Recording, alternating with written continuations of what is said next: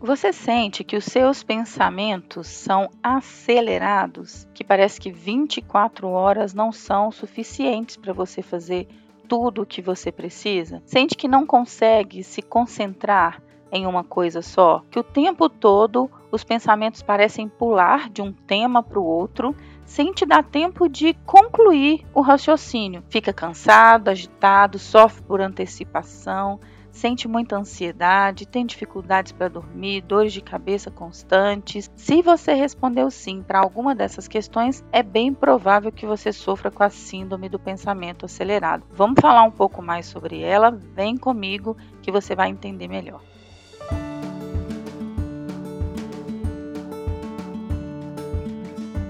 Olá, eu sou a Sheila, eu sou psicóloga, eu sou coach, estou aqui para te ajudar a reinventar sua vida, transformar a forma como você lida com seus problemas, encontrar aí uma forma mais saudável, mais feliz de viver. E hoje, falando sobre um tema que tem sido assim tão recorrente, mas tão recorrente que eu falei, a gente precisa falar sobre isso, né? Primeiro que tem um, um livro base para essa conversa de hoje, é o livro Ansiedade, Como Enfrentar o Mal do Século, do psiquiatra Augusto Cury. Ele traz alguns números que são realmente assim assustadores do ponto de vista da quantidade de pessoas que se enquadram nos sintomas, né, de síndromes de ansiedade. É, em outros podcasts eu vou falar mais sobre os transtornos de ansiedade, mas hoje eu quero falar dessa síndrome. É, ele define no livro dele como uma espécie de exagero na velocidade dos pensamentos, né? Não somente ficar pensando em coisas negativas, no que vai dar errado, preocupado.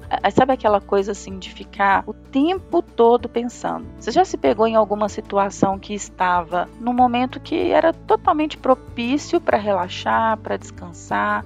Às vezes uma conversa entre amigos, às vezes um happy hour, às vezes um momento ali na natureza ou uma prática de esportes e simplesmente não conseguir se concentrar no momento presente, de se sentir tomado pelos pensamentos e o tempo todo pensando, pensando e sem conseguir dar uma espécie de limite ou rumo para esses pensamentos. Isso torna a vida da pessoa extremamente exaustiva. E essa síndrome do, do pensamento acelerado, por si só, já, já gera muito desgaste cerebral produzindo inúmeros sintomas. A pessoa vai ter, dentre né, é, os, os principais sintomas, dificuldade para dormir, é, se sentir sempre agitada, inquieta, irritação. A pessoa tem também o que a gente chama de flutuação emocional. Sabe aquela pessoa de pavio curto que está bem e do nada explode? Isso pode ter a ver com a síndrome do pensamento acelerado. Tem um baixo, um baixo limiar para tolerar frustrações, então quando alguma coisa der errado, a pessoa já dá aquele rompante.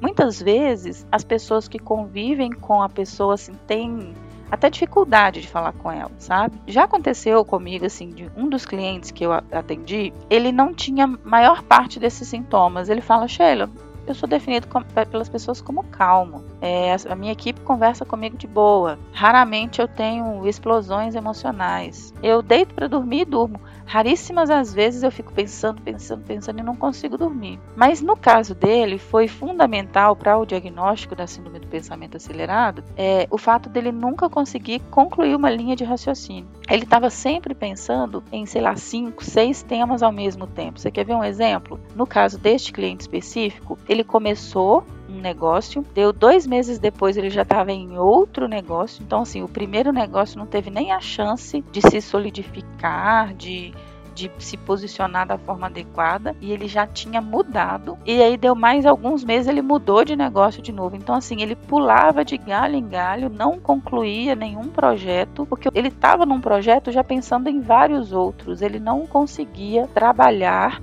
no início, meio e fim de uma coisa só, sabe? E no caso dele, é, tinha essa, essa questão de baixo limiar tolerar frustrações. Então, se uma coisinha dava errado, ele já mudava de ideia. Tinha uma, umas questões da dificuldade de memória, dificuldade de concentração, falava-se as coisas com ele, ele esquecia.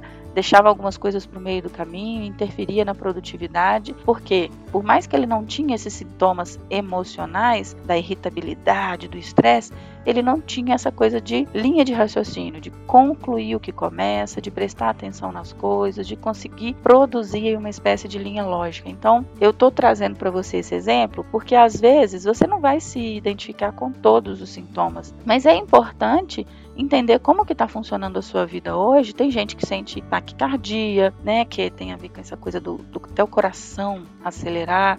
Tem gente que sofre muito com a insônia. Tem gente que parece que para todo mundo é extremamente calmo. Olha para todo todo mundo que olha fala: "Nossa, que pessoa zen". Mas só a pessoa sabe o furacão de pensamentos que está dentro da cabeça dela. Então você tem condições de analisar a velocidade, a quantidade e o conteúdo dos seus pensamentos. Tá? A síndrome do pensamento acelerado ela está vinculada diretamente a isso, a como o seu mundo interno, né, os seus pensamentos estão funcionando. E esses outros, esses outros fatores, né, do, dos sintomas, são uma espécie de reação a isso, porque se os seus pensamentos estão sempre acelerados, ocupados, você não consegue concentrar no momento presente, com certeza vai vir um cansaço, vai vir muito estresse, vai vir fadiga, é, é, vai vir frustração. Então, esses sintomas são uma espécie de resultado desses pensamentos acelerados. Poxa, ele como enfrentar isso? Como lidar com isso? Tá? Ó, o principal é você estabelecer uma espécie de vida saudável. A gente está sempre falando disso aqui nos podcasts, né? um estilo de vida saudável que tem a ver com alimentação, com sono, com atividade física, é meditação. Estou sempre falando de meditação, sou uma grande defensora da meditação, né? Estudante, me capacitando cada vez mais. Então, a meditação, ela já é uma das formas de você desacelerar os pensamentos, organizar os pensamentos, priorizar os projetos em que você quer dar continuidade, eliminar aquilo que você não quer, né? Então, essa, essas são as principais formas de lidar com a síndrome do pensamento acelerado. Só que eu costumo dizer que se você não ataca a causa raiz do seu problema, você também não vê um resultado satisfatório. Por quê? É, é, se você tem um excesso de informação acontecendo o tempo todo, excesso de atividades, um trabalho extremamente corrido, mil coisas ao mesmo tempo né, na sua cabeça, um excesso de atividade intelectual, muitas preocupações, você às vezes se coloca como uma espécie de para-raio emocional das pessoas ou da empresa, o uso excessivo de celular, o uso excessivo de redes sociais, o uso excessivo de computadores. Então, se você está sempre levando muitos conteúdos para sua mente, você não vai conseguir desacelerar os pensamentos. Então, para além de uma vida saudável e de você ter um, uma boa rotina e de você praticar meditação, você também vai precisar diminuir tudo que é excesso na sua vida. Teve uma certa vez que eu me sentia assim muito sobrecarregada, com excesso de informações, de pensamentos o tempo todo. E aí o que, que eu fiz? Eu fui lá no meu YouTube, por exemplo, e saí desinscrevendo de todos os canais que não tinham mais a ver com o que eu queria e me inscrevi em alguns poucos canais que tinham a ver com o tema que era importante para mim naquele momento. Tá? Fui no meu Google, apaguei todos os históricos de de pesquisa, é, tirei dos favoritos tudo aquilo que sobrecarregava minha mente. Então é um exercício assim de consumir menos informações. Se você fica ali assistindo o jornal de manhã, de tarde, de noite com as notícias mais catastróficas, isso vai gerar preocupação, estresse, ansiedade, isso vai trazer problema. Então você precisa de alguma forma diminuir esses excessos. A síndrome do pensamento acelerado, ela é relativamente fácil de tratar, porque tem a ver com hábitos, com comportamentos, né, com atitudes. Então, você revendo os seus hábitos, suas atitudes, seus comportamentos, diminuindo seus excessos, a chance de você sentir uma melhora significativa é muito grande.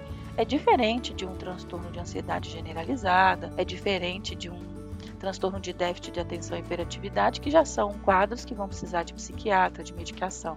Mas essa síndrome do pensamento acelerado, ela é uma espécie de início para um transtorno maior se você não tratar. Então, se você se identifica hoje com síndrome do pensamento acelerado ou SPAR, o que você preferir, tome cuidado e já trate dentro daquilo que está nas suas possibilidades. Porque se você não resolver enquanto está nesse nível, isso pode virar um transtorno muito maior que vai, vai ser um transtorno neurológico psicopatológico, que vai precisar de medicação, e aí são outros níveis de tratamento. Tá? Então eu espero que esse conteúdo hoje tenha te ajudado a refletir, a conhecer um pouco mais né, esse cenário, a identificar o que pode ser mudado na sua vida, nos seus hábitos, na sua rotina. E se você sente que não dá conta de fazer tudo isso sozinho, procure a terapia. A terapia existe para te ajudar nesse exercício de entender melhor esses conteúdos dos pensamentos, entender melhor suas fontes de preocupação, de ansiedade, diminuir esses excessos na vida, ter novos comportamentos, novos hábitos. A terapia ajuda em tudo isso, ok? Compartilha esse conteúdo com todo mundo que você entende que pode sofrer desse mal, que precisa dessa informação e vamos juntos construindo aí um mundo com pessoas muito mais saudáveis, ok? Um abraço!